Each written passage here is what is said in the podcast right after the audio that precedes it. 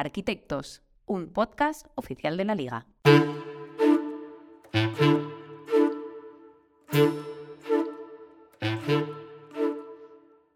Si la arquitectura se define como el arte de proyectar y construir edificios, se podría considerar que los clubes de la liga también cuentan con sus propios arquitectos, los encargados de proyectar y construir jugadores, luego personas, pero también equipos, plantillas. Soy Roberto Benito y en Arquitectos vamos a conversar con personas implicadas en la dirección futbolística de los clubes para conocer mejor todo lo que conlleva esta labor. Hoy recibimos a Mario Prieto, el responsable del proyecto de datos del Club Atlético de Madrid. Una persona transversal en la estructura que nos ayudará a seguir profundizando en el universo de los datos. Hola Mario, muy buenas, ¿cómo estás? Gracias por pasarte por Arquitectos. Hola Roberto, lo primero gracias a ti por, por invitarme. Eh, bueno, la verdad que estar en este espacio, en este podcast con, con, compañeros que han estado en episodios anteriores de tanto nivel y con tanto conocimiento es, un orgullo para mí y la verdad que me siento pequeño al lado de ellos, pero bueno, con muchísimas ganas de, charlar contigo y bueno, hablar un poco de, todo. Como veis, ya eh, comienza a demostrar su humildad, pero además Mario es una, yo creo que es un perfil muy interesante para seguir adentrándonos en el universo de los datos. Eh, ya tuvimos a Pablo eh, con esa primera intervención, pero creo que Mario además está tocando otras cuestiones dentro de la industria deportiva. en, en Atlético de Madrid no solo está relacionado con el ámbito deportivo, lo vamos a ver, sino que también ayuda en otras facetas, en otras áreas que mejoran a que el club genere más valor y, que al final redunda en, que el Atleti pues, tenga mejores eh, opciones deportivamente también. Va a ser muy interesante tu participación, estoy convencido. Y para, comenzar me gustaría hablar, Mario, de cómo te iniciaste tú en el mundo del fútbol y sobre todo cómo comenzó esa relación con los datos. Pues yo creo, Roberto, que como gran parte de, la gente, pues como aficionado al fútbol de cuando era pequeño, cuando era niño, eh, también era practicante, jugaba eh, en distintos equipos hasta que bueno, llegó un momento en el que di el salto al mundo de entrenador. Quería seguir relacionado con el mundo del fútbol, pero no como jugador. Y bueno, eh, empecé con 16, 17 años ya a estar en cuerpos técnicos, a ayudar a, distintos entrenadores. Y durante 10 años estuve pues, en equipos de fútbol base, de equipos de juveniles, cadetes, infantiles, como entrenador. Y ya en la última época, eh, desde hace unos cinco, empecé también a compaginarlo como, como ayudante, como asistente táctico y especializado en datos en, el tema de tercera división. Eh, estuve primero en Villaverde San Andrés, eh, de ahí di con, el cuerpo técnico a, a Tribal Valderas. Em, y el, el por qué, básicamente, bueno, como decía, me encantaba el fútbol, trabajaba, estudié ingeniería de telecomunicaciones, me gustaba el mundo de la tecnología. Siempre de pequeño me acuerdo de una conversación con mi familia en el coche que le dije que algún día me gustaría juntar eh, la tecnología y el fútbol. No sabía cómo, porque a lo mejor ahí tenía 15, 14 años y me acuerdo más perfectamente de ir camino a la, playa y hablarle a, mis padres de eso, de que me gustaría en algún momento juntar esas dos cosas. Y bueno, pues ya te digo, empecé a trabajar en el mundo del dato, en empresas de consultoría genéricas, en, bancos, en empresas eh, genéricas y, bueno, como me encantaba el fútbol, empecé a pensar que creo que se podía mezclar. Ahora hay un boom muy grande del Big Data, pero en ese momento seguramente no, no lo había. Y bueno, empecé trabajando con un Excel y un papel, tampoco me, me, avergüenzo de ello, ¿no? Y bueno, presenté un proyecto a, mi profesor de los cursos de entrenador, eh, que trabajaba, como te decía, en tercera división. Le dije que creo que se podía hacer en menor escala, pero bueno, se podía hacer algo. Y bueno, pues eso, empecé a trabajar ahí y a raíz de, de ese punto, pues ya empecé a crecer hasta tener la suerte de poder estar ahora mismo en el club del que soy eh, aficionado, de que soy eh, socio desde pequeño, que, que es Atlético de Madrid, y bueno, ser parte que es un orgullo, la verdad. ¿Qué recuerdas de esos inicios en, en, tercera división con el Tribal o incluso con el Villaverde? ¿Cómo era tu trabajo? ¿Cómo fueron esos inicios? ¿Qué recuerdas tienes? Pues recuerdo estar con un paraguas y con una tablet eh, tomando datos de un partido en directo porque estaba lloviendo como vamos, no ha llovido en la historia y bueno, pues darme cuenta, a mí ahora mucha gente me pregunta, Roberto me pregunta, oye, ¿cómo, cómo podría llegar a un equipo de primera división? ¿Cómo podría entrar en el mundo del fútbol? Y yo intento siempre responder lo mismo, empezar de lo más bajo. Hay gente que tiene mucha suerte y, oye, pues por su trabajo, por su estar en un buen sitio, consigue llegar directamente a un equipo eh, de la élite, pero lo normal, normal es irte al equipo de tu barrio, irte al, al que tengas más cerca y, bueno, pues ayudar. Yo los primeros días eh, casi que trabajé gratis, eh, o con una remuneración mínima que no compensaba, por supuesto, el trabajo que hacía, pero al final era una manera de entrar en el mundo del fútbol, de entender, porque al final el problema que muchas veces tenemos es que entendemos los datos, entendemos eh, la importancia que tiene y creo que es algo que luego hablaremos de ello, me gustaría por lo menos, de que los datos son muy importantes, pero lo más importante aquí es el fútbol, es el, entender los conceptos futbolísticos, entender lo que es un vestuario, entender que estas son relaciones humanas, no, no solamente es un ordenador y, un número, sino que hay una persona detrás de ese número, hay un sentimiento, hay una cabeza. Entonces a mí creo que, que ese, esa parte de venir de lo más abajo eh, para mí me encanta. A mí es, yo disfrutaba mucho, ¿verdad? Que claro, ahora pues vas a un estadio, tienes tu cabina de prensa, tienes tu, tu internet de genial, yo allí pues lógicamente tenía que ser todo arcaico y apuntándolo en, en base de datos a mano, pero creo que te hace también un poco formarte y, no quejarte. Yo ahora sobre todo lo que me pasa es que yo no me quejo. Yo vas a un campo que no se ve bien, que no sé qué, que no te dan las cualidades eh, que debería de tener y yo digo, bueno, es que yo he estado peor, ¿no? Yo he estado viendo un partido a ras de CP y no ver nada de, lo que pasaba y si pude hacerlo ahí, pues ahora podré también, aunque el campo no sea perfecto o del sol o no del sol o, pase cualquier cosa. Al final ya has trabajado en, circunstancias, digamos, eh, con escenarios mínimos, ¿no? Y entonces a partir de ahí, evidentemente, ya tienes eh, una capacidad para imaginar ¿no? Eh, cuáles pueden ser las soluciones para sacar el trabajo adelante. Has dicho algo que me parece muy interesante y que entiendo que casi todas las personas que nos escuchan lo saben, pero por si acaso hay alguien que no lo conoce, hoy en día en el universo de los datos, los clubes eh, profesionales, digamos casi todos, o todos, tú me vas a contar mejor, eh, digamos que ya reciben el dato de empresas proveedores, pero claro, tú en tercera no existían esos datos y tú mismo tenías que recolectarlos en el partido mano a mano. ¿Cómo es ese proceso y, y cómo está ahora mismo instaurado en la élite para marcar para delimitar bien esa diferencia? Al final, como tú dices, lógicamente los, los clubes, eh, bueno, todos se basan en una cuestión de dinero. Es decir, al final el trabajo que yo hacía manual de etiquetar el partido, etiquetar los eventos, etiquetar lo que ocurría, ahora mismo también se sigue haciendo manual. ¿no? Hay, hay, algunas empresas que empiezan a hacer con tema de, detección de imágenes, se empiezan a hacer eh, cortes en lo que ocurre en el partido, pero bueno, es difícil hacerlo con una calidad muy buena y al final lo que hay es una, dos, tres, eh, cuatro, las personas que sean viendo un partido y con un ordenador tomando notas de lo que ocurre y lógicamente eso eh, con una formación detrás en la que todas las personas de la empresa no ven igual, porque si no, claro, porque yo podría pensar que es un pase y tú pensar que no y sería un poco raro. Eh, ellos tienen una formación detrás, las empresas proveedoras, mm, para entender el fútbol de la misma manera y al final lo que nosotros los clubes recibimos como, como indicas es eh, un fichero en el que ya el partido está catalogado, está etiquetado, o en caso, por ejemplo, del tracking, que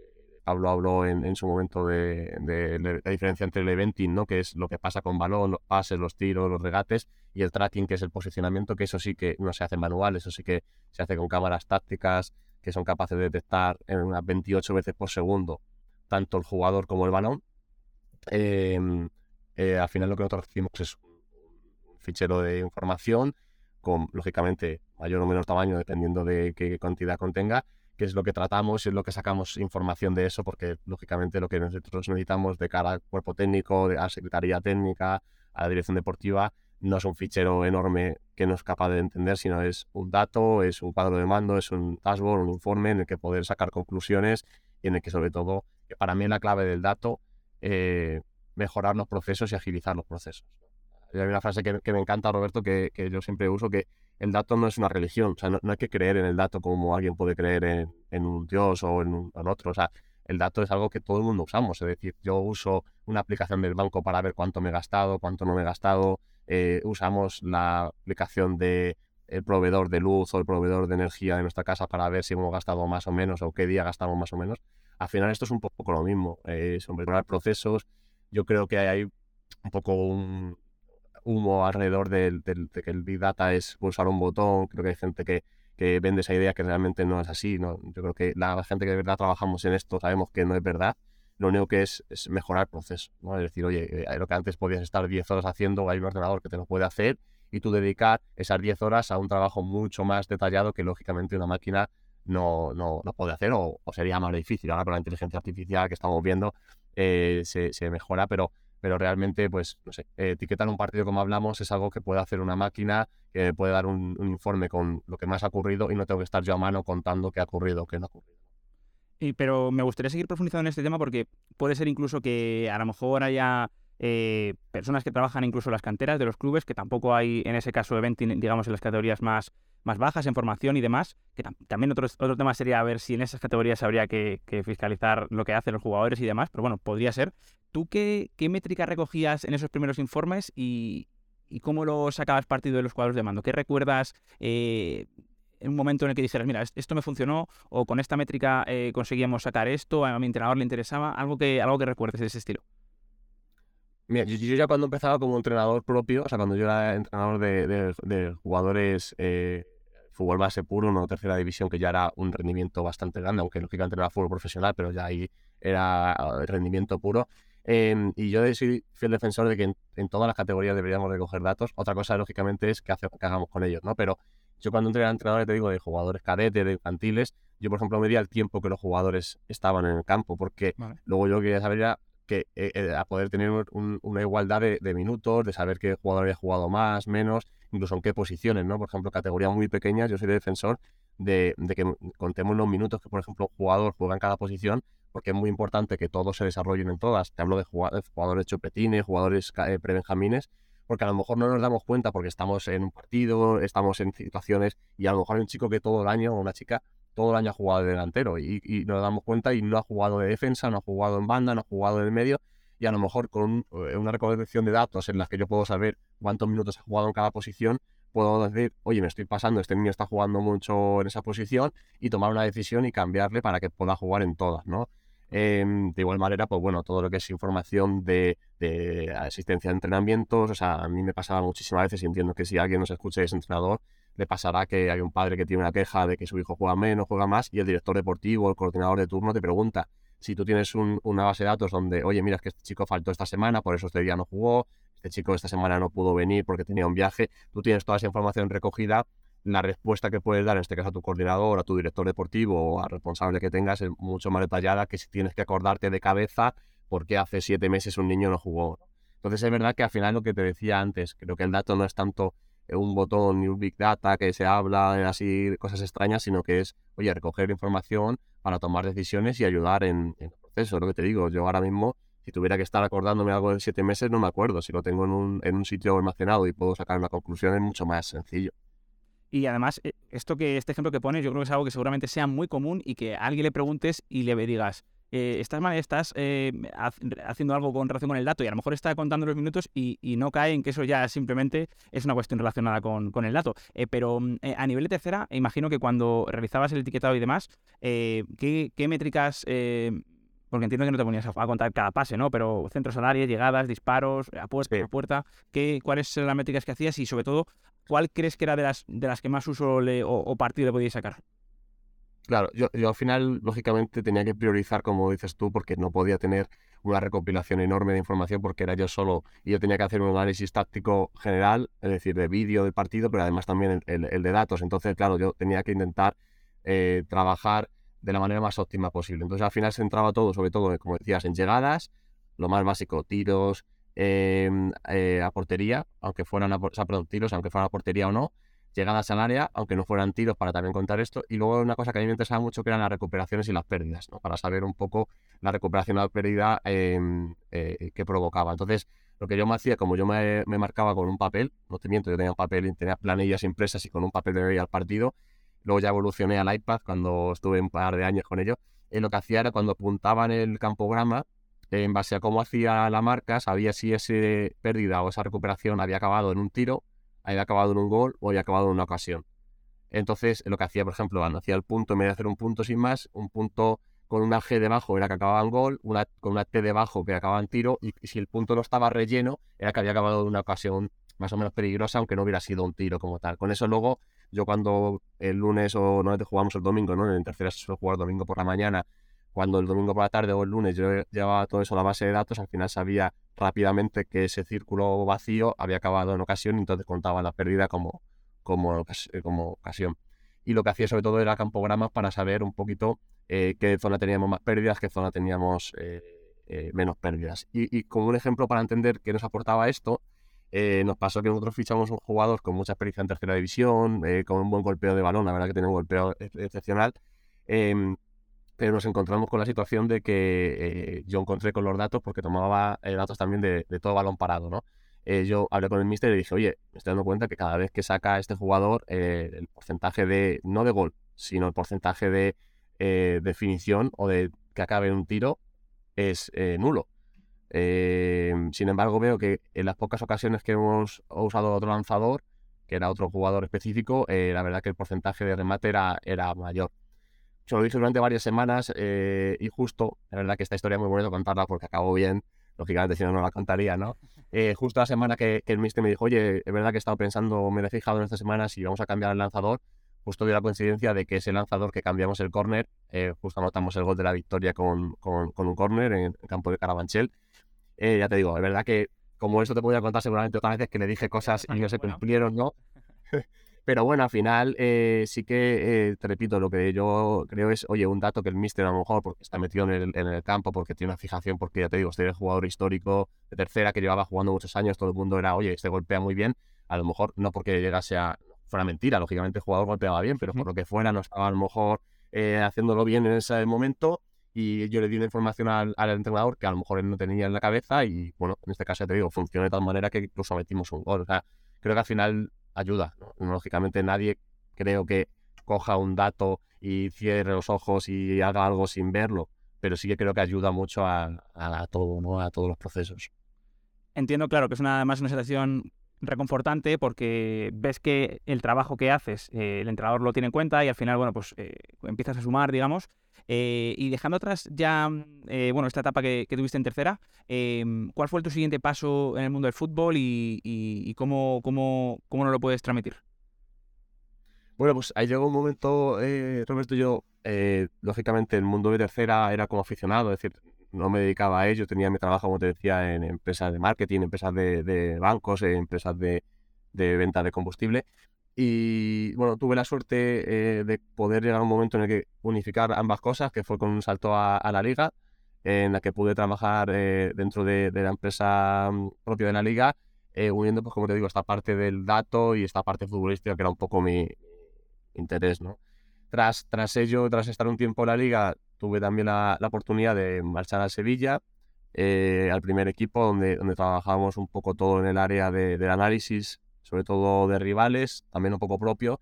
Y luego también hicimos un poco de iniciación en, en, el proyecto de, análisis de la cantera, ¿no? que también es un poco relacionado a, antes hablabas, eh, que en este caso era etiquetar todos los partidos, etiquetar incluso también los entrenamientos, para también ayudar al, cuerpo técnico a, a entender Em, si se dedicaba mucho tiempo a explicación, si había muchas pausas, eh, qué tipo de entrenamiento se hacía. Incluso yo aquí también, esto no se llegó a hacer allí, pero creo que es algo que se puede hacer a futuro, que es medir todo lo que es el condicionante del entrenamiento, de la sesión, si ha llovido, si no ha llovido, el tiempo que se dedica a calentar, el tiempo que se dedica a, a charla y con eso incluso tomar, cuando tengamos mucha más de datos, eh, información de lesiones, ¿no? Y también entender, mm, oye, pues ha habido una lesión este día, lógicamente lesiones que no sean traumáticas, porque si yo me choco y, me rompe el tobillo, eso no se puede hacer nada. Claro, exactamente. Claro.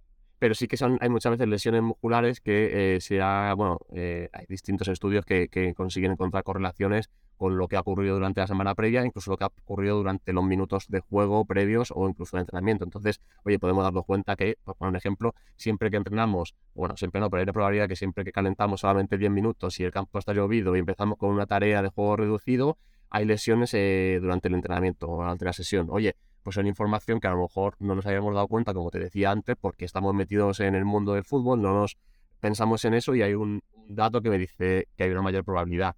Esto es lo de siempre, todo hablamos de probabilidad, puede ser que no se lesione el jugador a pesar de haberlo hecho así, pero si podemos, oye, reducir esa probabilidad intentando en vez de calentar 10, calentar 15, que vemos que es mejor, pues podemos cambiar nuestros entrenamientos en base, en base a esa información. Y ya te digo, eh, sí, sí, perdón, Roberto. No, no, dale, dale, dale. que, tras esa experiencia en Sevilla, em, que, que, fue un poco en el mundo del fútbol. Lo que entiendo, entiendo, antes de que salte del Sevilla, entiendo, claro, que fue eh, la, experiencia de haber venido tercera a estar en un, eh, en un primer equipo, en, un club, digamos, eh, consolidadísimo en el élite del fútbol europeo mundial, como es el Sevilla. Imagino que fue un salto importante y que, bueno, personalmente también hubo un crecimiento seguramente muy importante, ¿no?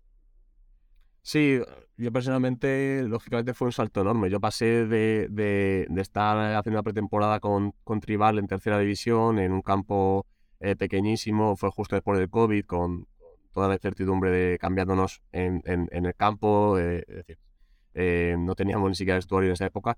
A justo mi llegada a Sevilla fue el día de, de la Supercopa contra Bayern de Múnich, ¿no? Entonces, al final un, cambio tan grande, la verdad que es chocante. Pero sí que es verdad que yo me he dado cuenta de una cosa, Roberto, y que al final el fútbol es, eh, es igual en prebenjamines, en cadetes, en división de honor, eh, lo que te hablo, en primera división, a nivel conceptual, lógicamente, el ritmo mucho mayor en primera, las posibilidades que tienes, pues ni hablamos, ¿no? De, de, de, cantidad de, aparte no solamente de dinero, sino de gente, de, de estadios, pero al final el fútbol es, es en sí lo mismo. Por eso, vuelvo un poco a lo que hablábamos antes de oye, ¿cómo voy a iniciarme? Iníciate abajo, porque es que realmente lo que aprendes ahí, es decir, una, un desdoblamiento, eh, una permuta, eh, una vigilancia, va a ser igual en tercera división, en primera, en regional, en cadetes.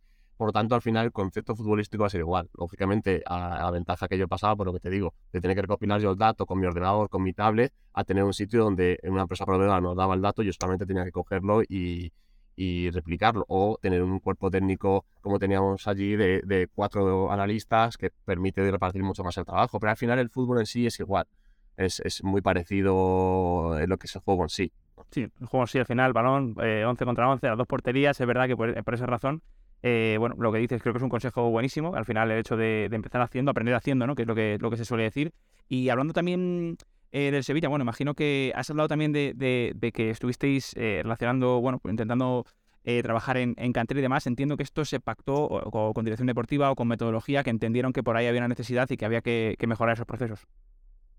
Claro, a, ver, aquí todo se basa, y, hablabas antes de mi perfil aquí en Atlético de Madrid, que luego hablaremos de ello, entiendo, todo se tiene que centrar en, el juego y en el fútbol. Es decir, somos una, un, club de fútbol, una entidad que que nos basamos en, partidos, lógicamente. Luego todo que hay alrededor, como hablamos de que hay, lógicamente, venta de entradas, hay venta de camisetas, hay venta de merchandising, hay una academia, hay muchísimos eh, departamentos dentro de un club, pero todos estamos orientados a, que, a, ganar el próximo partido el domingo, eh, a sacar los tres puntos, o si es una clasificación eh, para un Champions o lo que sea, pues a, pasar de, de, fase y todo se resume en eso. Entonces nosotros lo que tenemos que conseguir es que el jugador, eh, que para mí es el centro de, un club, eh, esté en las mejores condiciones posibles. Lógicamente ahí entramos el entrenador, el cuerpo técnico, el equipo médico, que lógicamente es quien más cercano está, pero todo lo alrededor también, es decir, eh, si el departamento de marketing hace bien su trabajo, seguramente hay más dinero en el club, por tanto, al haber más dinero en el club, el jugador tendrá mejores instalaciones o mejor eh, fisio, mejores preparadores físicos, mejores médicos, etcétera, etcétera. Por tanto, al final todo se resume en el jugador. Por tanto, em, todo tiene que estar consensuado, para mi gusto, con el departamento de metodología, con el departamento de fútbol o como queramos llamarle dentro de cada club. Eh, entonces, en este caso, siempre eh, todos los procesos para mí de fútbol tienen que empezar ahí. O, un proceso de datos tiene que empezar en qué necesidad hay, hay, hay, en el mundo del fútbol, qué necesita el cuerpo técnico, o bueno, si por ejemplo, la dirección deportiva de, una academia, como pueda ser lo que hablamos, oye, yo necesito sacar estas conclusiones. ¿Cómo lo puedo hacer? Lógicamente ahí estaremos las personas que conocemos mejor eh, la ingeniería, que conocemos mejor los datos, para saber cómo extraer la información. Pero la conclusión tiene que ser mejorar el entrenamiento y mejorar las condiciones en las que el jugador, las que el jugador entrena. Por eso has dicho que es tan importante el hecho de que vosotros también sepáis de fútbol. Al final, eh, evidentemente, sois los que eh, controláis la tecnología, digamos, eh, sabéis del software con el que se necesita hacer esta, clase de, trabajos, pero es fundamental también el hecho de que entendáis el juego, porque si no, al final, pues, no sabéis realmente con qué tratáis. Para mí es la diferencia, Roberto, entre una persona que trabaja con datos que pueda aportar y una que no pueda aportar tanto.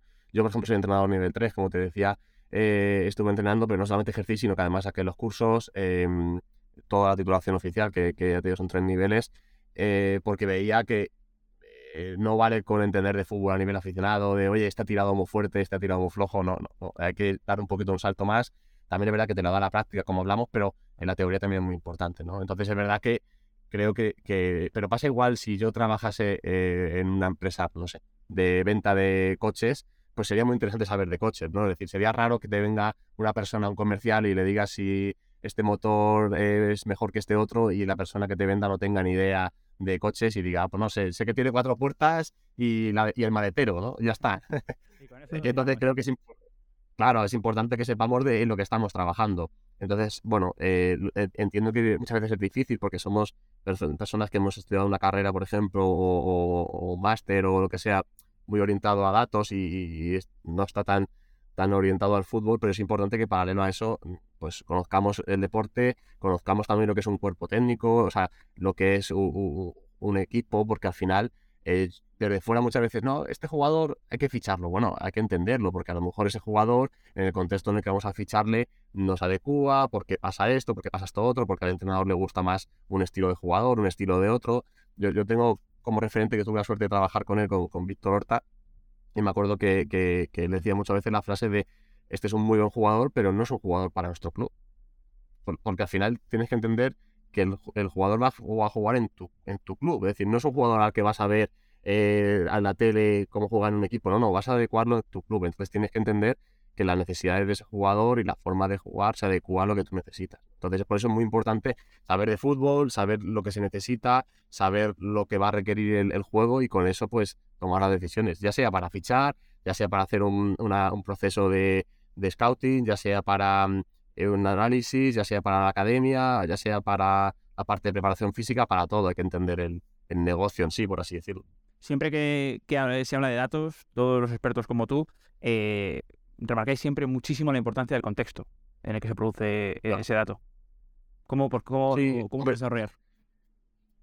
Al final, es que el contexto lo es todo, ¿no? Es decir, em, al final, si yo me pongo a sacar un dato frío sin, sin nada de información alrededor, pues es muy difícil. Yo, por ejemplo, una cosa que, que nos pasaba, por ejemplo, antes hablábamos de tercera, era que había partidos en los que, bueno, por circunstancias eh, X habían expulsado, había tal, a, mí eran partidos en los que ya no me valía. Porque, claro, la, la, la, decisión que puedas tomar con datos de un partido en el que a lo mejor ha jugado 40 minutos o 45 con un jugador más, lógicamente va a estar muy influenciado por eso, ¿no? Eh, eh, entonces, habrá que tomar decisiones con esos datos, pero siempre poniéndonos en ese contexto. Oye, pues claro, a lo mejor tú, por ponerte un ejemplo, que, que, en un proyecto en el que estamos ahora también de, tema de datos en el club, en el que publicitamos en redes sociales y, también en, el estadio, en el vídeo marcador, ¿no? Si tú miras en un Atlético de Madrid quién es el jugador que más largo o más desplazamientos en largo hace, ¿no? Lógicamente te va a salir que es el portero. Siempre. Bueno, siempre no. Igual otro equipo con otro eh, modelo de juego no, pero claro. Bueno, pero, pero al final, por probabilidad, el portero va a golpear siempre más en largo que un jugador. Aunque, aunque, aunque el estilo de juego no sea lanzar en largo. ¿Pero por qué? Porque los pases normalmente de un portero van a ser más en largo porque solamente saque de meta, tal. Entonces, claro, al final tú tienes que entender, pues oye, si yo voy a decir, eh, este es el jugador que más lanza, bueno, vamos a ver, porque si no es un portero, a lo mejor tengo que hacer una clasificación por jugadores de campo. Vale. O, o, lógicamente, si, si yo juego eh, en la banda, mis pases seguramente siempre sean hacia, hacia el lado contrario. Si juega lateral derecho, siempre sean hacia la izquierda. Y yo miro, oye, este jugador nunca pasa a la derecha, qué complicado. Claro, si pasas a la derecha es complicado. Claro, se lo vas a la o al menos que tengas a tu, a, tu padre viéndote en la grada y se la quieras echar. Entonces, claro, al final eh, son ejemplos un poco tontos, pero que hacen eh, entender que, lógicamente, un contexto, eh, claro, si esto vamos a un nivel mucho más de contexto más importante de estilo de juego, como decíamos antes, circunstancias de los partidos, se convierte en algo mucho más difícil de, medir. Por eso es muy importante entender el juego, que es lo que hablamos. Yo, de verdad eh, espero no ser pesado quien nos escuche, nos escuche esté diciendo, oye, eh, qué pesadilla con ella, pero es que si no entiendes el juego es muy difícil, yo no voy a decir imposible, pero muy difícil aportar valor. Y al final, repito, esto, eh, como cualquier cosa, se, se, basa en, aportar valor. Igual que lo aporta un preparador físico, un médico, todo lo que está alrededor del fútbol, es aportar. Y todos tenemos que entender que trabajamos para el, para el jugador, como hablábamos, y en este caso, por ejemplo, yo cuando trabajaba en tercera división, yo me, dedicaba al entrenador. Es decir, nosotros tenemos que dar todas las posibilidades al entrenador que es el que al final toma la decisión. Aquí pasa lo mismo, yo tengo que dar toda la decisión, o todos los datos posibles para que el director de marketing tome las decisiones mejores posibles, el director de retail mejores decisiones. Yo lógicamente no la tengo que tomar porque yo no soy la persona encargada de eso, sino que yo lo que tengo que intentar es darle todas las herramientas que están a mi alcance para que el entrenador, el director deportivo, eh, digo, el, departamento de lo que sea, tenga toda la información y con eso pueda tomar una decisión. Pero el dato, y esto es algo que quiero dejar muy claro, se equivoca, eh, Roberto. Claro que se equivoca, pero es que también nos equivocamos las personas. Es decir, em, eh, se equivoca un jugador cuando hace un tiro y la lanza fuera, se equivoca un portero cuando no intercepta bien un balón, se equivoca a lo mejor un entrenador cuando saca un jugador y no otro, se equivoca el de retail cuando pone un precio a una camiseta o no otro, se equivoca el de marketing cuando... Pero no quiere decir que el dato tenga que ser perfecto, que es un, problema que yo muchas veces me he puesto a luchar, que no, es que el dato no, claro que no es perfecto, pero, pero por eso siempre tiene que haber una persona detrás que tome ese dato y que sea el que lo entienda y el que diga, bueno, en base a este dato yo voy a tomar esta decisión o no, porque a veces, oye, la experiencia me dice otra cosa, las circunstancias, como hablamos, oye, yo el mejor jugador para fichar es este, pero por lo que sea, este jugador no quiere venir a mi equipo. Ya no me voy a ir a otras circunstancias que no quiere venir. Claro. Oye, pues si no puedo ficharle porque no quiere venir, eh, pues, eh, bueno, NBA, por ejemplo, ¿no? Que sí que es verdad que se puede fichar un poco más en base a, no tanto a la opinión que no ahí, sino que es más un poco al cambio de jugadores y tal. Pero al final el jugador siempre tiene que, siempre tiene que venir y siempre tiene que querer. Entonces, si no quiere, pues el dato podrá decirte lo que sea, pero no, no vas a poder hacerlo. Entonces, como tú dices, pues tenemos que ir al 2, al 3, al 4 o a, la circunstancia que sea. Pero como eso, mil cosas más, ¿no? Entonces, es importante que entendamos que el dato está para ayudar y el dato está para mejorar procesos, nada más. No, no, hay más allá de, esto. Y, un poco uniéndolo a lo que has dicho de, de, Horta, a lo mejor el bueno es el 5 porque sabemos que se tiene relación con el que va eh, una persona de nuestra plantilla y va a hacer que entre mejor, o sea que al final, como dices, bueno, es contexto, contexto, información y al final no significa que, la, que, el software o que, eh, digamos, esa, ese algoritmo tome la decisión, sino que al final eh, te ayuda a tener, como dices, más información, Mario. entrando ya más en, lo que es el Atlético de Madrid, en lo que es tu labor, bueno, creo que hay dos, dos vertientes diferenciadas. Una es la parcela deportiva y otra todo lo que tiene que ver con el resto de áreas del club, que ya has hablado de que tiene relación con diferentes departamentos enfocándonos primero en, la parcela deportiva, ¿cuál tu, ¿cuáles son tus tareas actuales en el Atlético de Madrid? Nosotros, Roberto, desde el área de datos estamos enfocados dentro de un departamento que se llama Desarrollo Digital, que eh, tiene que ver con todo lo que es el eh, desarrollo de, todos los activos digitales del club, la aplicación, la página web, la, venta de entradas, la venta de, camisetas, todo ese tipo de, empresa que hay alrededor de, esa parte.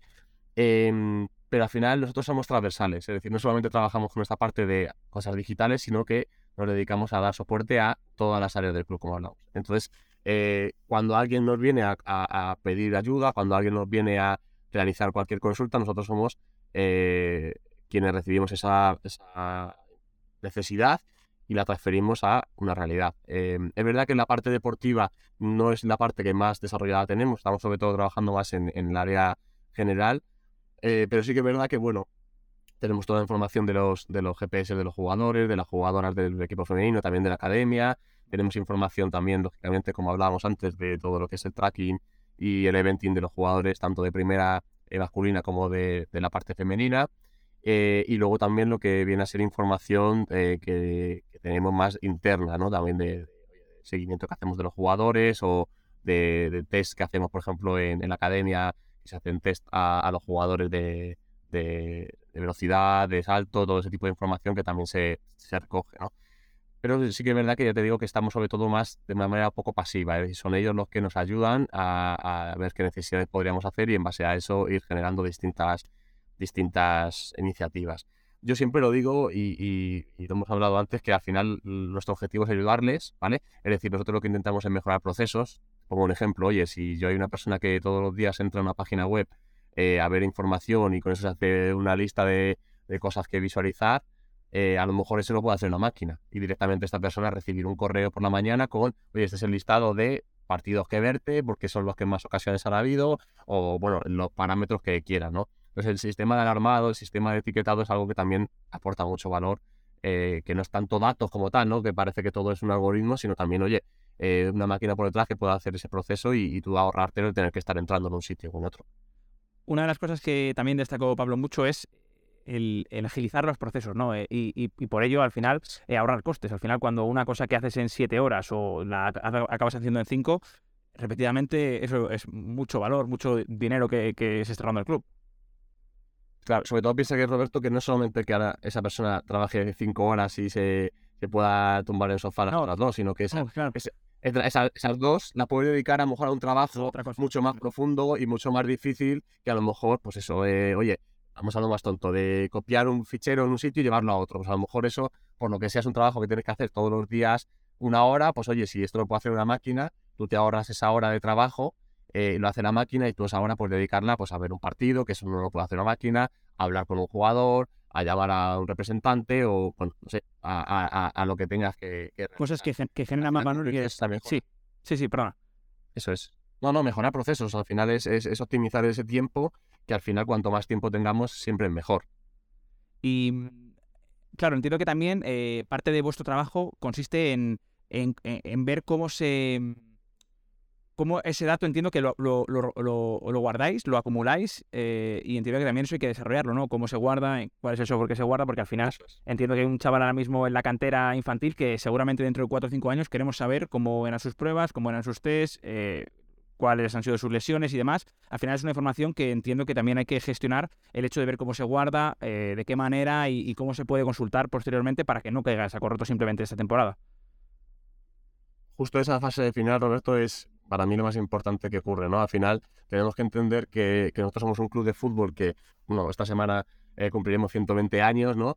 Eh, y lógicamente eh, la información tiene que ir perpetuar en el tiempo porque se puede reaprovechar a lo largo de todos los procesos y no depender de personas, ¿no? Es decir, que un entrenador puede estar ahora en un equipo, puede estar mañana en otro o puede estar fuera del club, pero lo que tiene que quedar en el club es toda la información que se ha generado para, como tú dices, tomar decisiones. Entonces, el proyecto de la generación del Data Lake, que es al final como se llama a nivel técnico, ¿no? Este lago de datos en español sería que al final, pues básicamente, si lo entendemos, pues eso es un lago de datos donde cae toda la información del club y como tú dices, nosotros estamos en un proceso eh, ya bastante avanzado de eh, todas las fuentes distintas, como pueda ser proveedor de datos, como pueda ser proveedores de, tracking de los chalecos de los jugadores y de las jugadoras, eh, como pueda ser información incluso de potencia de informes, y ya no me voy a la venta de entradas y todo eso, caiga en un sitio centralizado donde poder almacenarlo, donde poder dejarlo de manera histórica y con la que una vez ya tenemos toda esa información recogida, se pueda empezar a hacer procesos de, como decíamos, armado o simplemente de visualización. Oye, voy a ver cuál es el jugador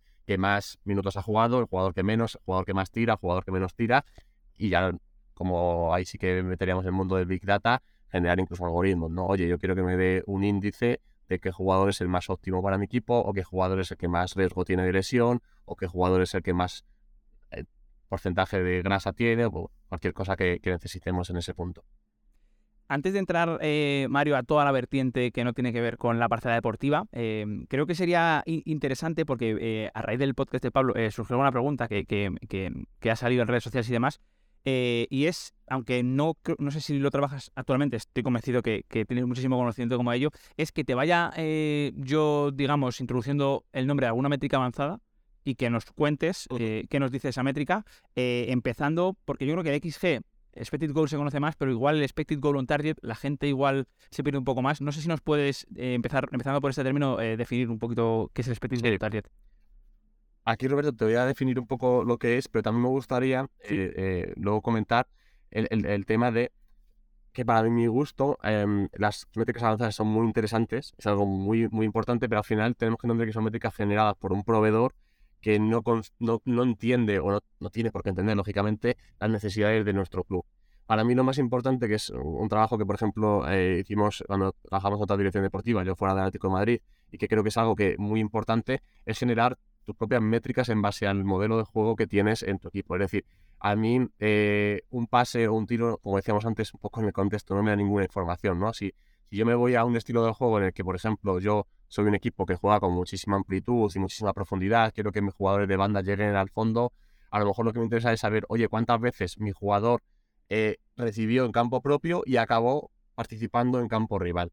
No es una métrica que exista, ¿no? Es decir, no es una métrica que sea existente, es una que tienes que construir exactamente, sino que tienes que construirla tú propiamente. Oye, yo, ahí está la magia de los procesos de yo miro eh, lo que ha ocurrido, por ejemplo, en una, en la secuencia de pases y, digo, oye, este jugador la tocó o participó en la jugada al inicio, en campo propio y además en campo rival en esa misma secuencia. Por eso yo contabilizo, imaginémonos, nos creamos una eh, métrica nuestra que sea campo propio, campo rival. Y eso es una métrica que nosotros contamos. Y nosotros eh, sería hacernos en la propia medición de mis jugadores para fichar o incluso medición de análisis propio para ver qué tal están mis jugadores en base a esas métricas personalizadas. Entonces, creo que las métricas generales están muy bien a nivel, oye, pues es un concepto general, lo que hablamos, el, el, el, target pues claro, pues te puede dar información a nivel general, pero a lo mejor a mí no me interesa, eh, por ejemplo, el tiro, sino que me interesa, oye, el pase anterior, si ha sido eh, hacia una zona, hacia otra, etcétera, ¿vale? Y yéndonos a tu ejemplo, al final, básicamente, lo que hablamos del XG, eh, la diferencia primordial es que lo que nos da el, el XG Ontario es con toda la información post tiro. Es decir, oye, yo no solamente tengo lo que ha ocurrido en el momento del golpeo, sino ya sé dónde ha ido el balón, si ha ido a la zona de arriba a la derecha, si ha ido a la zona de abajo a la izquierda, si el, balón eh, ha ido con una curva con otra, porque lógicamente un tiro, por ejemplo, desde el punto de penalti, por ejemplo, no es lo mismo si va raso al centro que si va a una escuadra arriba. Lógicamente la dificultad que tiene de parar ese balón es mucho más difícil. Entonces, aquí lo que hace es como ser mucho más em, eh, preciso en la probabilidad de ese gol porque sabemos dónde ha ido. Y sobre todo es una métrica que puede servir, es difícil porque es, eh, creo que Pablo también habló de ello, para medir a un portero, ¿no? Es decir, oye, como es algo que sí que sé que va a portería, puedo ser capaz de medir un poco si mi portero, esos balones que serían como difíciles de parar porque van a un sitio muy difícil, eh, los evita, porque claro, al final eh, muchas veces a lo mejor, oye, que el portero ha hecho 10 paradas, claro, pero a lo mejor son todas al centro y a, a, las manos. Sin embargo, a lo mejor hay una persona que hace 5 paradas que no son tantas, pero son todas a la escuadra mano cambiada, ¿no? Entonces es verdad que eh, se supone que el valor de ese portero crecería un poquito, ¿no? Aunque ya te digo que verdad que ahí estoy de acuerdo con Pablo que es muy difícil medir a los porteros, por desgracia, en, sí, ¿verdad? de datos. Sí, porque al final eso, como decía, los que menos métricas tienen. Sí, básicamente porque al final, eh, a ver, yo soy muy eh, partidario de que el, análisis del con datos es muy difícil, Roberto. Es muy difícil porque eh, al final, a menos que mezcles en un momento el tracking y el eventing y ahora sí lo veo muy difícil, el análisis de juegos que es muy relativo, porque al final tú puedes pensar que un juego de equipo está jugando muy bien porque está combinando muy rápido, pero a lo mejor no está proponiendo nada o no está avanzando nada en el juego y no, no acaba e, en nada. Sin embargo, a lo mejor el equipo juega más lento, pero por lo que sea eh, consigue generar más peligro. Entonces, eh, eh, en el análisis de juego para mí, lo que es análisis puro es muy difícil. Es verdad que creo que el dato es muy útil, sobre todo en scouting, en seguimiento de jugadores, en análisis más de performance, de oye, mi, mi jugador está haciéndolo bien respecto a lo que yo le pido pero en análisis de juego es difícil. Yo sí que sirve, yo por ejemplo lo usaba mucho cuando analizaba Primera División en Sevilla para hacerte una idea del equipo de juego del rival. Es decir, oye, yo no tengo ni idea de cómo va a jugar mi equipo rival, porque a lo mejor no me lo he visto, porque ha cambiado de mister, porque, bueno, soy nuevo como me pasó a mí, ¿no? que yo no venía de trabajar en Primera División y no sé cómo juega X equipo, pues eh, antes de verme 15 partidos, porque no tengo ni idea, no, no, normal sería verte menos, pero bueno, no tengo tiempo de verme 15 o quiero hacerme una idea, oye, veo los datos y veo, Oye, pues mira, por ejemplo, eh, a mí me ha pasado analizando equipos que he visto, los laterales son quien más juega en el balón. Hostia, pues eso ya es curioso, me lo apunto. Claro, cuando luego vas al vídeo te das cuenta que porque a lo mejor es un equipo que continuamente busca el centro de, de, zona alejada, entonces claro, los, centrales es en los que se basa su juego. ¿Me lo podría haber dado el dato, o sea, el vídeo, esa información? Por supuesto que me lo podría haber dado. Lo que pasa es que me ha ahorrado tener que verme 15 partidos, eh, me puedo ver 5 ya fijándome exactamente en eso y toda la información que tengo es de a lo mejor la temporada entera eh, en base a los datos. Y, creo que es un poco esa parte que puede aportar. Eh, pero el análisis de juego es, es difícil, ¿eh? es difícil porque ahí el contexto que hablábamos antes es muy importante y es difícil meterlo en, en, en, el, puro, en el puro dato. Qué interesante, qué interesante esta cuestión. bueno, has introducido una siguiente que te iba a comentar, que es el post expected goal, que bueno, ya lo has definido bien, toda la cuestión de relacionada con el portero. otra que creo que no se conoce tanto y que creo que puede ser interesante es el, el PPDA. ¿qué, nos, ¿Qué nos mide esto, Mario? ¿Qué nos puede decir?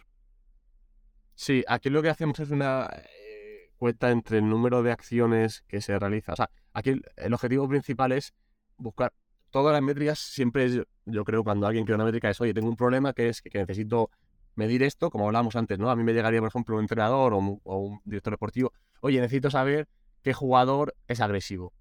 Pues al final, eh, seguro que alguien le hicieron esa pregunta y la persona dijo, ¿cómo puedo medir esto? O un equipo, ¿no? Un jugador, un equipo. Pues empezó a darle vueltas a cuál es la manera de eh, conseguir un número que me diga la agresividad, porque al final la agresividad es un concepto como muy abstracto, ¿no? ¿Qué es agresivo? ¿Hacer faltas? Bueno, sí, pero solamente a lo mejor, eh, para esto hay que saber también de fútbol, ¿no? Entender, simplemente muchas veces con, con la intimidación de acercarme, de, que un jugador note mi presencia, ya puedo estar robando un balón sin, sin necesidad de yo activamente quitarlo o interceptarlo, simplemente, oye, me acerco, el rival se equivoca porque tiene presión, lanza balón, ¿no? al final el PPDA eh, un poco es una intención de, oye, cuántas acciones hace el rival respecto a, cuántas acciones hago yo defensivamente. Entonces es un poco de medir, medir la, intensidad defensiva de un equipo. Aquí es verdad que yo siempre defendí, junto con un compañero, eh, el, tema de que faltaba eh, en este cálculo eh, la presión, ¿no? Es decir, las acciones de presión, porque siempre lo que contábamos era entradas, interceptaciones, duelos, pero claro, es lo que hablábamos, la ausencia de un evento era más simplemente la presión, es decir, oye, yo me acerco al rival. Entonces es verdad que creo que como todo va mejorando y seguramente el cálculo de PPA a futuro también compute la presión porque si nos estamos perdiendo mucho equipos que simplemente vayan a, acercarse al balón. Eso no lo contabilizaríamos. Entonces, eh, en, ese, en ese valor de PPDA no aparecería. Sin embargo, si metemos la acción de presión que se oye, simplemente me acerco a ti, dentro de ese cálculo aportaría mucho, mucho, mucho más. ¿Y qué me dices ya para, para acabar con esta clase de métricas avanzadas, eh, de todo lo, que he relacionado con el tema de los expected points, que bueno, eh, simulan un poco como cuántos puntos debería llevar un equipo, ¿no? Eh, ¿cómo, lo, ¿Cómo lo entiendes y, te parece un cálculo fiable? Bueno, a ver, yo creo aquí a nivel periodístico o a nivel, bueno, pues hacer un poco de ideas sí que tiene cierta utilidad, pero es verdad que el fútbol, claro, cambia mucho que hablamos de, de, cómo habría acabado un partido en base a sus tiros pero claro, a lo mejor si yo meto en el primer minuto de un partido, el partido va a cambiar completamente. Sin embargo, ese tiro lo fallé y, fue distinto. Entonces, es cierto que es difícil. Yo creo que sobre todo aquí eh, tenemos que entender que cuando aporta valor el, dato en este tipo de métricas es cuando hay muchísima información. Es decir, cuando yo tengo una distribución más o menos homogénea de, los partidos, sí que suele correlar bastante bien con la realidad, ¿no? Entonces es verdad que solemos ver que equipos que al final el equipo, el, X-Point, perdón, eh, lo único que hace es calcular los puntos que, mm, que, tendrías en base a los XC que ha generado tú y ha generado un rival en cada partido, ¿no? Es decir, si yo, por ejemplo, eh, eh, simulo mil veces un partido en base a esa probabilidad, pues puedo decir, de mil veces este, este equipo habría ganado 500, este otro 300 y del restante, que son 200, empate. Pues, por lo tanto, te podría asignar esos 500 tres puntos 200 te, daría un punto y en los 300 restantes te daría 0 puntos. Y con eso consigo calcular un XP. es verdad que se suele ver, cuando ya hay bastantes partidos, pues a lo mejor media temporada, se suele ver un poco una correlación de equipos que realmente tú lo ves y dices, hostia, este equipo merecería más, merecería estar mejor, pero está teniendo un rendimiento malo porque no acaba de, de meter goles, ¿no? Y por eso está un poco más abajo. Y se ve sí que hay una diferencia. Pero es verdad que es muy relativo, porque es lo que te digo, que es que partido que yo fallo esa primera ocasión, a lo mejor habría cambiado completamente en base a si hubiera sido gol o no. Pero bueno, como todo, aporta ayuda. Creo que no, nadie diría, oye, a partir de ahora vamos a ganar ligas en base al XP, en vez de a los puntos, ¿no? Porque no, eh, no tendría sentido, ¿no? Oye, los, los, X, los Petit Points son una cosa que no tiene nada de utilidad más allá de, oye, hacerte una idea y hacerte eh, eh, un poco de ilusiones si quieres de si mal, pues lo miras así debería de ir, de qué más si va bien. Claro, al final es ya como, como bueno, usas, ¿no? Qué bueno. Y, sobre todo, entiendo que es de esto de donde bebe las clasificaciones que estamos viendo últimamente, que asignan eh, probabilidades de, un puesto determinado, de acabar en Europa, de acabar en extenso. Bueno, como dices, al final el terreno comunicativo al menos sí que tiene mucho interés, así que bueno, eh, a nivel de redes sociales o, periodismo sí que por lo menos eh, se le saca partido. Y también me quedo, porque no quiero pasar por alto, con, con, lo que nos has contado de, de elaborar tú tus métricas avanzadas, que evidentemente hoy hablamos de estas que hemos dicho, pero dentro de cinco años igual hay asentadas otras tres, cuatro, cinco en el mercado que son más genéricas y que puede ser, como tú dices, eh, campo propio, campo rival eh, y que sería una métrica de un jugador a lo mejor que tiene mucho motor, ¿no? Podría ser una, opción. La verdad que, claro, muy interesante. Sobre todo, Roberto, tienes que pensar que al final tiene que siempre adecuarte a, a o sea, es decir, la métrica, por ejemplo, de Atlético de Madrid que se podría llegar a construir si trabajásemos en eso, lógicamente nunca va a ser igual que la de otro club porque al final las necesidades que tenemos nosotros eh, eh, van a ser distintas. Lo que necesita un, entrenador de un club eh, va a ser distinto a lo que necesita el entrenador de otro club, por tanto nunca podemos medir igual. Es que al final es como si yo te dijera, oye, yo me quiero comprar algo, pero claro, dependiendo de lo que tú quieras, si a lo mejor a ti te gusta pues los coches rojos y a otro le gustan coches azules, pues lógicamente tendrás que mirar coches rojos, uno y otro coches azules. No puedes decir, este es el mejor coche para todo el mundo. Bueno, dependerá de las necesidades que tengo. Pues al final pasa un poco igual en este ámbito de, seguimiento de jugadores o de análisis. Tiene que ser todo adecuado a lo que el, que el cuerpo técnico pueda querer o a lo que el club necesite. Incluso hay idiosincrasia de, de pasa con el Athletic Bilbao, ¿no? Es un club que tiene una, una peculiaridad es que solamente juegan fichas jugadores de, de, un determinado perfil. Pues claro, lógicamente yo puedo decir, oye, este es el jugador mejor del mundo que más necesitas, pero si no cumple ese perfil, no, no, no, no voy a poder ficharlo, ¿no? Obviamente, sí, totalmente. Creo que, creo que queda muy, muy claro. Y entrando ya, bueno, a la otra vertiente en la que, en la que estás dando valor eh, desde tu departamento al Atlético Madrid, eh, ¿con qué departamentos tiene más relación? Eh, ¿Qué proyectos estáis llevando a cabo? ¿Qué nos puedes contar en ese sentido? Pues aquí Roberto ya decía, igual que te hablaba de la parte de fútbol, que somos muy genéricos, también lo somos en este lado. Es verdad que creo que que el Atlético de Madrid es un club que, bueno, está creciendo muchísimo. Bueno, creo que todos los clubes lo están haciendo, pero eh, nos hemos estado ah, desde aquí hace a lo mejor de 10, 15 eh, años, está cambiando muchísimo el volumen de, de distintas eh, cosas que hace un club. Es decir, mismo el estadio que nosotros tenemos no solamente se usa para el fútbol, ¿no? Hay muchísimos distintos eventos, pasa también ahora con, con, otros estadios que están en primera división o en segunda. Y entonces eh, creo que eh, ya ir más allá del fútbol es muy importante, ¿no? Porque hemos pasado de hay actividad solamente cada 15 días en nuestra, casa, por ejemplo, ¿no? Eh, cuando juegas en casa, cada semana normalmente, a ya tener actividad todos los días porque siempre hay algo que realizar, siempre hay una acción, siempre hay pues una venta de un nuevo producto o una entrada que vender. Entonces, hacia nosotros nos adecuamos un poco a lo que nosotros, a lo que nos piden. Ya te digo, hemos estado muy enfocados a la carga de toda esta información.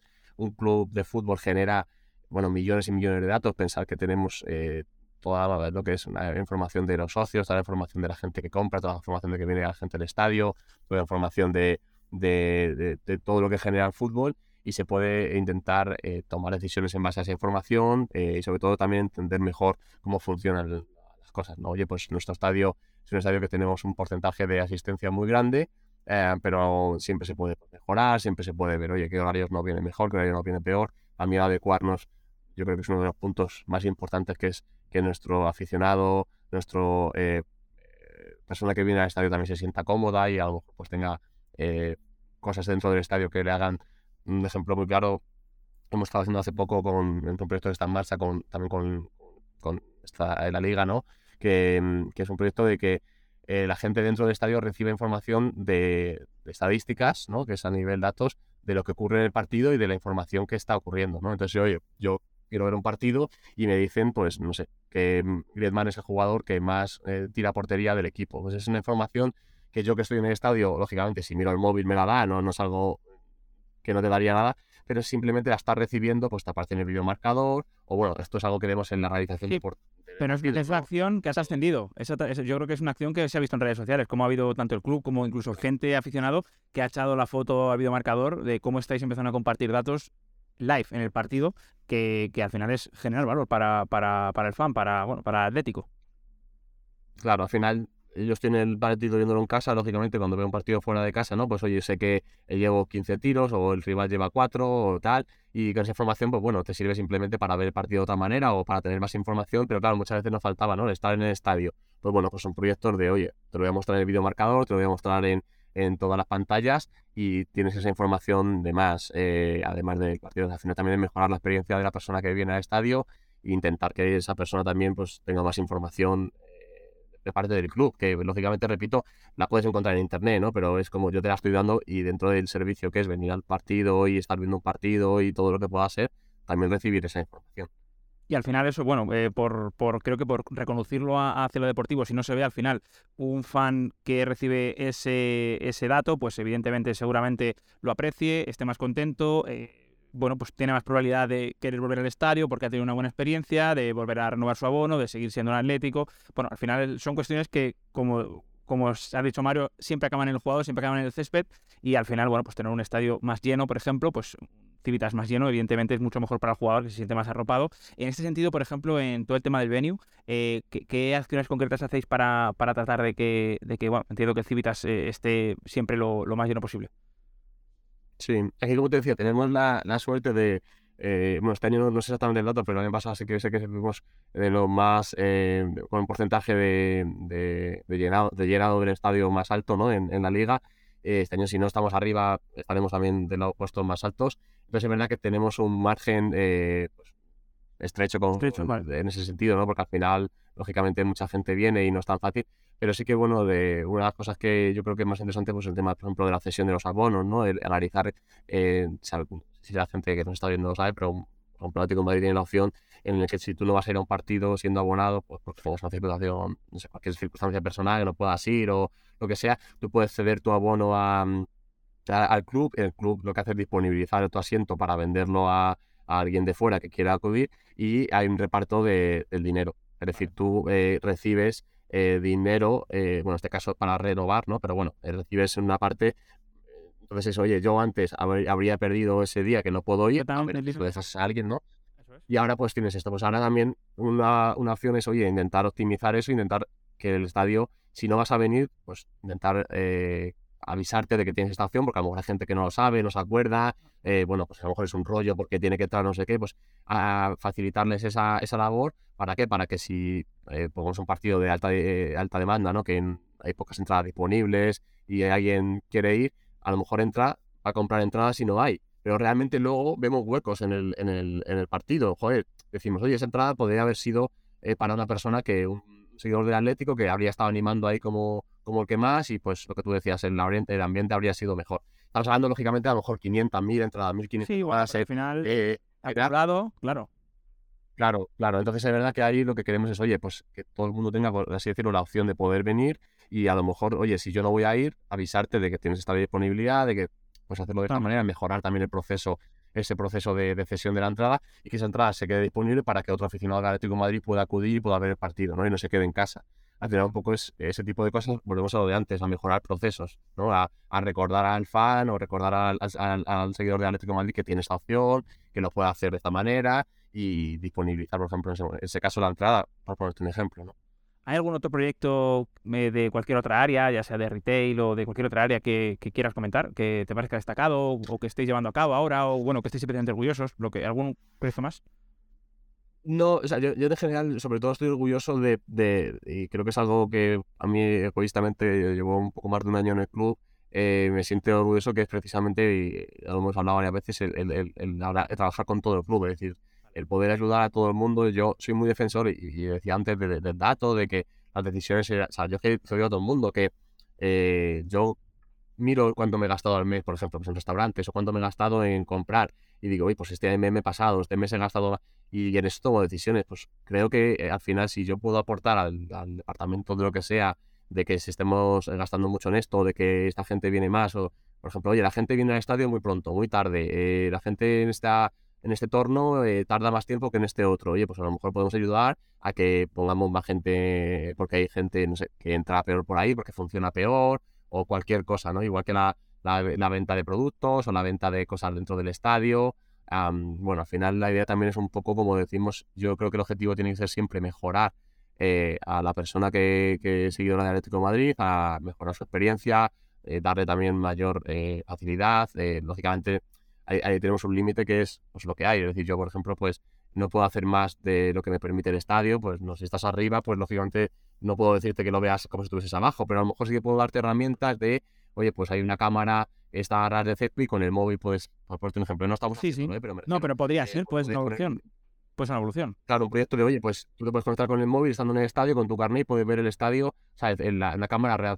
Pues es algo que eh, no te puedo cambiar tu forma de ver el partido porque tú estás arriba, pero puedo intentar mejorarte. Y creo que al final lo que tenemos que conseguir es eh, que mejorar siempre con la esencia del fútbol, que yo creo que es algo primordial y hemos hablado de ello, que el fútbol tiene que ser la base de todo, pero siempre, pues oye, mejorar esas experiencias, esa, esa, ese momento de venir al partido, que creo que es algo muy especial con niños, creo que todo el mundo que ha ido a un... Yo, yo, llevo muchos años viniendo a este estadio, también al Calderón, eh, y, es, es, el momento de entrar y ver el césped es, es algo mágico. Yo creo que a quien le gusta el fútbol, aunque haya venido cada semana, ese momento de, ver cómo los focos se encienden, de ver cómo se va calentando, si llegas antes, es, es, algo mágico. Entonces, creo que conservar esa esencia y en base a eso crecer es, es, fantástico. Yo creo que el club está siguiendo esa línea y creo que todos los clubes también de, de la liga están en ello, en, mantener ese mundo, pero crecer y, ir aumentando eh, las posibilidades. Y yo creo que es algo abismal lo que podemos crecer en el área de datos, sobre todo, porque es verdad que los clubes eh, hasta ahora no estaban haciendo mucho en el mundo del dato y creo que ahora tenemos pues mucho recorrido que hacer y creo que estamos creciendo en ello. Estoy muy contento de, de, lo que estamos haciendo aquí en Atlético de Madrid y de lo que he visto eh, que hemos hecho y que vamos a hacer. Muy interesante, eh, Mario, y además, bueno, muy de acuerdo, creo que esto se marca dentro de, bueno, del trabajo que ya se viene haciendo dentro del plan impulso, al final, bueno, se trata de de hacer que todos los clubes, eh, bueno, pues eh, den eh, todos un salto con la liga, todos, porque al final hay un gran producto y, se trata de seguir mejorándolo en, en todos los ámbitos. Y bueno, ya llegando a las, al final de la entrevista, me gustaría, Mario, acabar con las dos preguntas que, siempre hacemos a todos nuestros invitados. La primera sería si nos puedes, si puedes compartir con nosotros alguna figura del fútbol que a ti te marcara especialmente, ya sea alguien dentro del césped o quizá algún entrenador o bueno, alguna figura del fútbol en general. Bueno, yo eh, trabajo en Atlético de Madrid y, bueno, sé que lo sabe, también soy de Atlético de Madrid, por tanto, para mí ha habido figuras que me han marcado mucho también.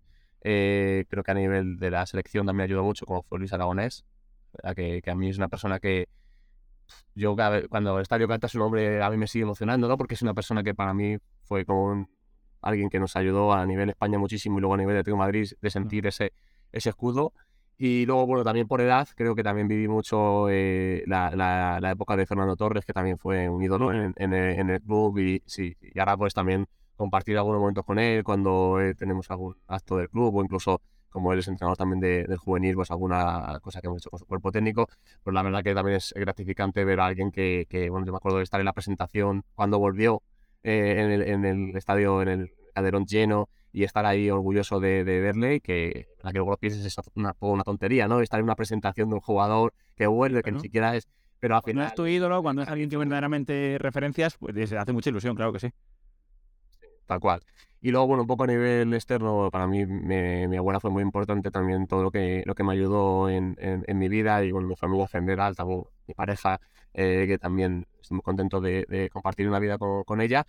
Y luego a nivel futbolístico, para mí el mister que, que, me metió en el mundo de tercera división, que fue David Galán, que, que me ayudó muchísimo. Bueno, más que me ayudó, fue básicamente que me abrió la puerta a un proyecto, como te decía antes, que fue en un papel, una propuesta, eh, creer en mí, en, algo que tercera división nadie hacía seguramente. Luego he ido conociendo a gente que ha ido haciendo cosas en esos niveles, pero yo creo que bueno, a nivel de la Comunidad de Madrid, que donde yo estaba, nadie hacía eso en tercera división y que él pensase que eso era útil, eh, seguramente pues creo que no habría estado donde estoy ahora sin, sin ese paso. Entonces, para mí también David me abrió una puerta muy, muy, muy, muy grande y la verdad que sigo teniendo relación con él, lógicamente, a día de hoy, a nivel personal, un amigo, mío. Y creo que esa gente también, y bueno, tiempo también eh, oí un podcast de Andreu Buenafuente y de Berto Romero que decía, hablaba de, de, de los referentes y creo que muchas veces somos referentes de gente que sin darnos cuenta es decir, no hace falta, o sea, un referente no se da cuenta de que es referente, simplemente con sus actos lo es. Y creo que es muy importante el abrir la puerta a la gente,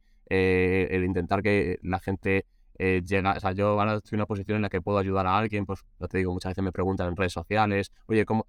Yo intento siempre dedicar, siempre que tengo tiempo, lógicamente, dedicar, aunque sea dos minutos, a contestar a alguien, porque creo que no sabes si esa persona a lo mejor eh, esas palabras que tú le das o ese consejo le puede ayudar mucho. Y creo que no nos cuesta nada. Y yo porque estoy de Atlético de Madrid y me ven mucha gente como algo idílico, al final es, ¿eh? que, que, Sí, pero, pero puede pasar que estés en un equipo pequeño o estés en tu casa o simplemente seas una persona activa en redes sociales. Es decir, creo que, que ayudar al, compañero es muy importante y, oye, no cuesta nada tender la mano y explicar lo que, lo que, lo que tú crees que debería hacer. Luego, lógicamente, cada uno hace lo que quiere, ¿no? Sí, pero esa generosidad, esa humanidad, eh, no deberíamos perderla, eh, estoy completamente de acuerdo. Y ya para finalizar, la última, eh, Mario, ¿algún hábito que tengas que puedas compartir con nosotros, que te ayude a ti en el día a día, ya sea del trabajo o, alguna cosa, digamos, extra laboral, pero que a ti te ayude? A ver, yo, es que el problema que tengo es que estoy demasiado obsesionado con el fútbol, entonces hay pocas cosas que no tengan que ver con, con fútbol. Mi casa parece fanboy, ¿no? una casa de fanboy con todo el Atlético de Madrid, llevo la colcha roja blanca. Sí, sí, sí, sí, los, los calzoncillos. no, eh, para mí el, el, tema del deporte creo que es algo muy importante. Eh, eh, me refiero a practicar el deporte. Es decir, personalmente, por ejemplo, intento ir al gimnasio todos los días, aunque lógicamente trabajo me hace estar muchas horas y mi familia y tal, pero creo que el dedicar un rato a... Ya, no por, por aspecto físico, ya no por tema de, de, que sea mejor verte más mejor en forma o más en forma, sino también a nivel ¿no? El tener un rato para ti, el tener un rato, yo por ejemplo, hago, hago gimnasio, pero hay quien corre, quien hace deporte, de fútbol, de colectivo. Ese momento de conectar con, con contigo mismo, con, con, lo que te guste, creo que, que es súper gratificante y, yo es algo que, que le recomiendo a, todo el mundo que, pueda que dedique aunque sea media hora, 40 minutos a hacer algo de, deporte porque es, aparte de sano y todo eso, que no me voy a meter en esa parte que no, no soy médico, pero sobre todo a nivel, sí, sí, sí, a nivel personal creo que, bueno, por eso yo, sí, sí, sí, es muy, muy gratificante y, a mí por lo menos eso, el tener ese rato de ahí libero todo, está ahí suelto un poco a lo mejor el estrés del día es súper súper bueno. Y luego también, Roberto, y acabo con esto, y es un poco, eh, no sé, eh, Mr. Wonderful, ¿no? Pero la familia y, la gente cercana es súper importante. ¿eh? Yo, yo creo que el mundo del fútbol, sobre todo, que es, es eh, muy una vorágine, ¿no? Eh, un equipo champion, por ejemplo, con Atlético Madrid, que estás lunes, domingo, miércoles, domingo, miércoles. al final, la familia y, la gente que quiere estar ahí a tu lado es muy importante. Yo creo que dedicar tiempo, desconectar, dejar el móvil, dejar la televisión, dejar lo que sea durante un rato y, conectar con la gente que está a nuestro alrededor, sea nuestra, nuestra pareja, nuestros padres, nuestros amigos creo que es súper importante. Yo por lo menos intento dedicar un rato todos los días y, es muy bueno también, vuelvo adelante, un poco para desconectar, ¿no? Así que también reivindico un poco esa parte de que no todo sea trabajo y no todo sea nuestra obsesión, que es el, en este caso, que yo lo reconozco. Sí. sí, sí, yo reconozco que a mí el fútbol es una obsesión, pero sí que hay que intentar sacarse también dedicar tiempo a, a la gente que nos quiere, que bueno, es, va a estar ahí siempre, Roberto, es importante. Totalmente. Ahí creo que bueno, también eh, podemos referenciar un poco, me he venido eh, bueno, varias escenas de, del documental de Diego Pablo Simeone, ¿no? que se le ve mucho con su familia y la importancia que le da. Bueno, la verdad que es completamente razonable esa postura y, bueno, eh, habría que aspirar a eso, claro que sí. Así que nada, Mario, ha sido un placer absoluto contar contigo. Creo que has dejado bueno, muchas cosas muy interesantes, ya también entrando en cuestiones que nunca habíamos entrado, como otras áreas del club y cómo, cómo afectan también al área deportiva. Así que bueno, eh, te agradezco mucho tu tiempo y, te deseo lo mejor de las suertes. A ti, Roberto, de, verdad que muy agradecido de, poder estar contigo en, este podcast, que la verdad que es, es genial. Enhorabuena, enhorabuena por tu, por tu trabajo y nada, eh, muchas gracias por, por todo. Gracias, gracias. Si queréis seguir aprendiendo más sobre todo lo relativo a la dirección deportiva, seguramente os interese saber que la Liga Business School tiene un máster llamado Dirección, Metodología y Análisis en Fútbol, una formación que imparten los mejores profesionales de este ámbito y que aborda la complejidad del fútbol desde una perspectiva multidisciplinar y transversal. Podéis consultar más información sobre este máster y otras opciones formativas de campos como el derecho o el marketing deportivo en business-school.com laliga.com o buscando la Liga Business School en las redes sociales. Con esta recomendación nos despedimos, gracias por vuestra atención, nos vemos en el siguiente episodio.